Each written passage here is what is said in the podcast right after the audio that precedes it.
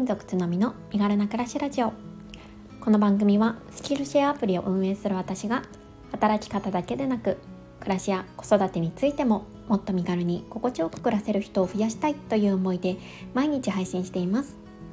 毎朝6時に配信していますのでお気軽にフォローやコメントをいただけるととっても嬉しいです。おはようございます。6月24日土曜日です。皆様いかがお過ごしでしょうか？週末になりましたね。1週間お疲れ様でした、えー、私はですね本日土曜日えー、絶賛ワンオペ育児中。ということで、えー、今日はね子供たちと、えー、3人で過ごす予定です。夫がねちょうど広島に出張で、まあ、1日で帰ってくるんですけれどもうん何しようかななんて思っております。はい。えーね、ワンオペでの土曜日となるとねなかなかこう お休み感が あんまりないんですけれどもまあねなるべく楽しく過ごしていきたいなと思っています。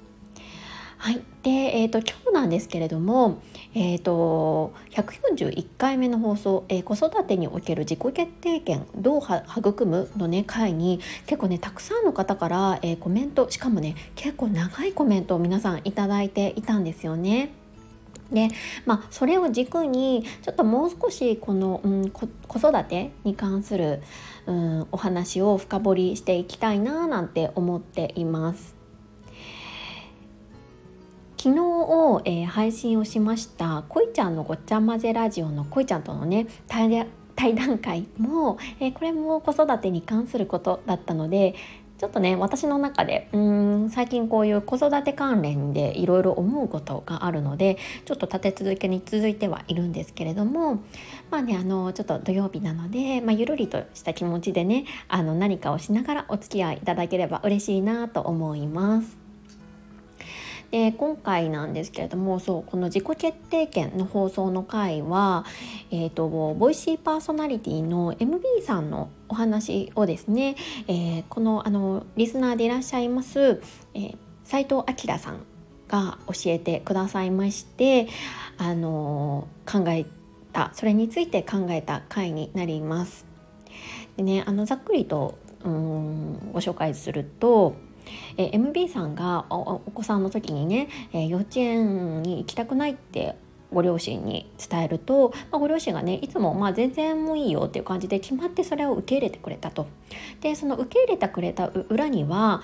全ての物事は自分で決定していいんだよっていうような思いがきっと込められていてその基本が今の自分を作り上げていると。で人間にとってこの全てのことは自分で決めていいっっていう感覚は、まあ、幸せの前提条件になりうるものだから両親にはすごい感謝しているんだっていうようなね内容の放送を MB さんされていたんですよね。でこれに対して斉藤明さんが、まあ、レターでくださったんですが、まあ、私はそういうような子育てをできませんでしたっていうようなねことをコメントで残してくださっていてであの私もね全くそうだなって思ったんですよね。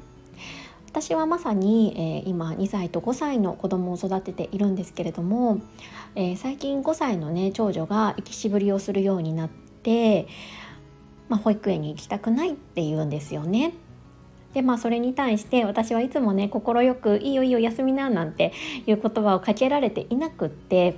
でそうするとね、まあ、この MB さんの放送からすると私は子どものその自己決定権を与えられていないんじゃないかみたいな感じに思えちゃったんですけどでもね私なりの代替案っていうのもご紹介させていただいて、まあ、こういうような、うん、感じで今はやってますよっていうことをね紹介した回になるんですよね。でそれに関して、えーとですね、5名の方からすごいうん考えさせられるコメントをいただきました。なのでちょっとこれをねご紹介しながら深掘っていきたいなって思っています。はい。まず伊藤優子さんです。津波さんこんにちは。とても考えさせられるテーマをありがとうございます。それぞれのご家庭や状況が違うので正解はなく難しい部分ですが大胆案を考えられているのが素敵だなと思いました。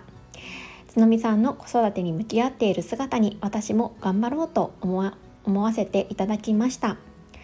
ありがとうございます。ちなみに私のこの代替案というのはあの行かないという選択肢は子供には与えられないけれどもその代わり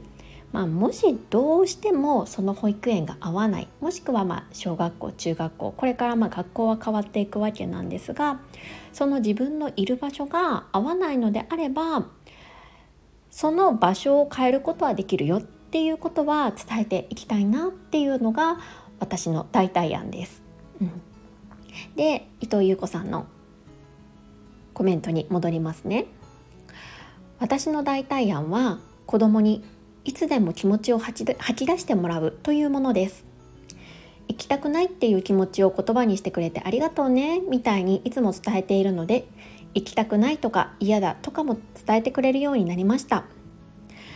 仕事があるからお休みはできないと伝えるとそれは分かってるの僕の気持ちを言っているだけと言いながら泣くこともありますが子供なりに状況はなんとなく分かっているのでそれでも気持ちを受け止めてくれる存在がいるっていうことが伝わればいいなと思っています。ということですね。伊藤優子さんありがとうございます。いやこれもすごいいいことですよね。うん。これはどうしてもできないけれどもあなたの気持ちは分かってるよと。で伝えてくれてありがとうっていう感謝、うん、これ本当にあの大切だなって思いました。私たちってこういう言葉をうーんなんだろう頭の中ではねあの考えてはいるもののそれを口に出しているかって言われるとなんか自分の中でね振り返るとそうでもないなって思っていてこの伊藤由子さんみたいにしっかり言葉に出して子供に伝えるっていうこと、うん、これやっぱりすごい大切ですし、うん、やっていかないといけないなと改めて感じさせられました。これだったら、まあ、どんなことでも、まあ、どんなことかどうかもわからないですけど何かあったら伝えてくれる何か伝えればいいあのお母さんだったら伝えられるっていうような存在になる一歩になるのかななんて思ったので、うん、私もねこういった声がけはちょっとしっかりやっていきたいなって今回のコメントを拝見して思いました。伊藤優子さんす素敵なコメントありがとうございます。はい、えー、続いて歌好きさんです。つのみさんこんにちは。私の息子は生きしぶりが激しいタイプなのでこの悩みは日常です。あなんかね歌好きさんの放送を聞いていてもやっぱりこう息子さんがね結構こう生きしぶるっていうような内容をねお話しされてるのをよく聞くことがあるのでやっぱね毎日あの大変なのかなっていうふうに思いました、うん、そんな中ねコメントいただいてありがとうございます。で続きを見ますね。専業主婦だから家で息子を見ようと思えば見れる。集団生活が苦手と分かっているのに連れて行くのはどうなんだろうと悩む時も多々あります。いやねこれもすっごいわかります。あのー、私は専業主婦ではないんですけれどもあの家で仕事をしているんですよね。だからまあ一人であれば何とかまあいる状態でも仕事をできるといえばできるんですね。うん、だから結構悩みます。そして私これ保育園の先生からも言われたことあるんですよね。まあコロナ禍だったというのもあるんですけれどなんかお子さん家で見れませんか？みたいな。家で仕事してるんですよね？って言われたことあるんですよね。いやまあ確かに、まあ、在宅勤務だけれどもでもやっぱり家に子供がいるとどうしても集中することはできないですし、うん、なんか難しいよなっていうふうに考えた記憶が今蘇ってきました。でですが幼稚園の先生方に、えー、息子用に無理にないようにサポートしてくださっている点そして幼稚園内では笑顔で楽しそうにしている点から生きしぶりをしても幼稚園に連れて行っています。角見さんがおっしゃっている代替案私も主人も同じ考えです。環境を変えたらいい方向に進むことはたくさんあると思います。もし息子は幼稚園に合わないなと感じたら他の環境を用意するつもりです。ということですね。たすきさんありがとうございました。うん。でそうなんですよね。私の長女も行きしぶりしてた日もねその日先生から様子を伺ってみるともう園ではね全然何事もなかったのかのように楽しく遊んでましたよっていうような、うん、ことをお返事をいただいたんですよね。だからそのなんだろう嫌だなとかこう生きしぶりをしていたのはほんの一瞬で、まあ、その多分環境に入っちゃうと、まあ、私の娘の場合も結構ねあのケロッと楽しくやっていたようなので、うん、だからまあちょっとね、まあ、活かせちゃってるっていうところはあるんですよね。まあ、同じっていうことでなんかすごい共感いただいてとても嬉しかったです。でね、おたすきさんもいろいろこう日々あの悩みながらこう進まれてると思いますが共に子育て頑張っていきましょう。ありがとうございます。はい、続いて斉藤明さんです。つのみさんこんにちは。レター読んでくださって番組内でも放送していただき本当にありがとうございます。なかなか実際問題として MB さんのように休んでいいよと言えない環境の方がほとんどだと思いますでも子供に自分の決定権が自分にあるんだ。自分の人生だから自分で決めていいんだと子供に教える教えられる親の考え方の軸のようなものが心にあれば僕は今後のお子さんたちの人生がより豊かな方向になっていくのは間違いないと思います。この考えが親にもしっかりあれば子供にかける言葉もきっと子供を主人公にした優しい言葉になるのではないでしょうか。レターにも書きましたが僕には残念ながら子供に選択させることができなかったのです。全て自分で決めていいんだよ。が全くありませんでした。その考えが親にあるかないかで子供の将来の幸福感が変わると思います。今回の放送を通じて皆さんのお子さんたちがより豊かな人生をあることをに期待しております。ということで斉藤明さんありがとうございます。えあきらさんはもうほぼあの子育てというそのステージからはもう一歩抜けられたというかもうあの成人されたお子様がいらっしゃるということなので、まあ、大先輩の、えー、方からの言葉っていうことなんですよね。でまあそういう方からの、まあ、こういったコメントっていうのは、まあ、現時点で私たち子育てに向き合っている私たちにとっては本当に勇気づけられる言葉だなと本当にしみじみ思います。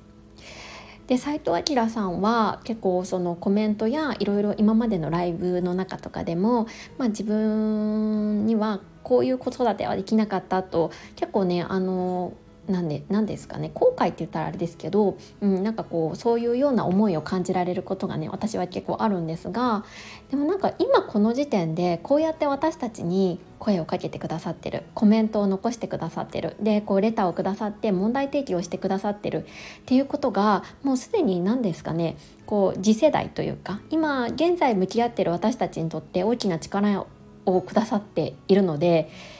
本当に大きな意味ではなんかこう子育てを担ってくださっているというか、うん、そういうふうにもね思ったんですよね。なんかこうこ子供を育てることって、まあ、ちょっと話が若干それちゃうんですけどなんか本当にあの自分自身の子供と親とこの何ですかねこう親子の関係性だけじゃないかなって思っていてその社会で育てるとかその子育てにをしている当事者に対してどういう、うん、目線を向けるか声がけをするかっていうことも子供を育てることに入ってくるっていうふうに思うんですよね私は。なんで本当にこういうあきらさんの言葉ってあのありがたいなってでもうこういうね先輩方結構あの聞いてくださってる方の中にも、えー、私よりもだいぶ、えー、子育て先輩の方が多くいらっしゃるんですがこういう言葉がけをしてくださるのって本当にありがたいなって思っています。はい、えー、今回もねこういう形で、えー、コメントを残してください。本当にありがとうございました。はい、えー、続いてエイミーさんです。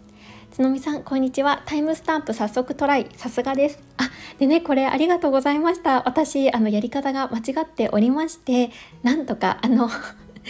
やり方が分かりました。エイミーさんのおかげです。本当にありがとうございます。えっ、ー、と、多分ね、前回の放送で、ちょっともう一回このエイミーさんのコメントをもとに直しまして、そしたらね、タイムスタンプようやくできるようになりました。教えてくださって本当にありがとうございます。そして、えーと、今回のお話を聞いて仕事の関係で子ども有給はなかなかつ現実的にできない時も選択肢はあなたにあるんだよと伝えられる親でありたいなと思いました代替案も大切ですね。子供も一人の人間として対応していきたいなと改めて感じさせられました。ありがとうございます。ということですね。えみさんありがとうございます。いや本当にそうなんですよね。あのやはりこの一人のこの人間としてっていうこのキーワードエイミーさんのこのキーワード重要だなって思っていましてやっぱりあの子供もまああのまだまだね、えー、判断力とかそういうものは私たちよりはずっと弱いとはいえやっぱり本当にこう一つの尊重されるべき人間なんですよね。まあ、これはね当たり前のことのようで私の中では結構こう当たり前に理解できてない部分もあったりしていました。もう子供は全て私たちが決定しなきゃいけないもの守らなければならないものみたいな考え方がなんとなくこう心のどこかにあるような気がしていてなんかそれがねこう子供に対するこう声がけとかそういうものにの節々に現れてしまってる時があるんですよね。なんか例えば何て言うんだろうこう友達にだったらしないような声がけを子供たちにはしちゃうんですよ。本当に一個人として尊重してあの考えられていればしないような声がけっていうのもしてしまっていてなんかここもねあの私見直さないといけないなって日々反省をしているんですよね。エミさんのこのコメントをきっかけに なんかよりねちょっとあ注意しないとなって思いましたでもまあね私たちも まだまだ未熟な親なのでもう親としてもやっぱりこう成長していかないとなって思います。はい、エミさんありがとうございます。はい、えー、最後にワーママニーナさんです。つのみさんこんにちは。現時点でのベストを尽くした代替案もゆくゆくゆくゆくは子供勇気を上げ上げたいという思いも子供目線で素敵です。私も現状生き渋ってて送り出してますよいつでも休んでいいよって言ってあげたらどんなにいいか本当そうですよねいや本当にそうなんですよねもういいよいいよ休んでとかってね言える親だったらねあのいいなって思うんですけどね現実問題難しいですよね。でちょっと続けますね。えー、っと息子かっこ3歳は園生活自体は楽しんでいる様子なのであまり心配していないですが行き絞った時は理由を深掘りしてみます見ています。今朝はお家が楽しいから行きたくないと言って思わずわかるよと言ってしまいました。今はこんな感じですがかっこ笑い心身の成長とともに行きたくないの理由も成長していくんでしょうね。いざという時の時にいざという時に受け止めてあげられるように早いとこ自分のキャパ広げたいですということでリーナさんありがとうございますいや私もそうなんですよねあの深掘りするんですよ子供に何が嫌なのかどの部分が嫌なのかって聞くんですけどやっぱりねあのニーナさんの息子さんと同じようにな回答をすることが多いんですよね。うん、お家の方がいいからみたいな。うん、だから何かこう園の中でこれが嫌だからとかそういうこう具体的なものがあればそれを取り除くようなこう行動っていうのをこちらでもねできるんですけどなんかそういうところまでの思考がやっぱりまだ行き着かないのかそれとも本当にないのかちょっとねまだわからないんですよね。でねやっぱりお家の方が楽しいからって言われたらねやっぱ分かるよって言っちゃいますよね。うん、私も言ってます。でねまあ私がよく言うのはもうママももうお家でもうあのずっと ソファーでね横になってもうテレビ見てたりとか好きなことして過ごしたいよっていう風にすごいね、まあ、共感はするんですよね。そう共感はするんですけどだからといってねこうその行動をさせてあげられるだけのキャパシティっていうのは今のところないっていう 感じなんですよね。うん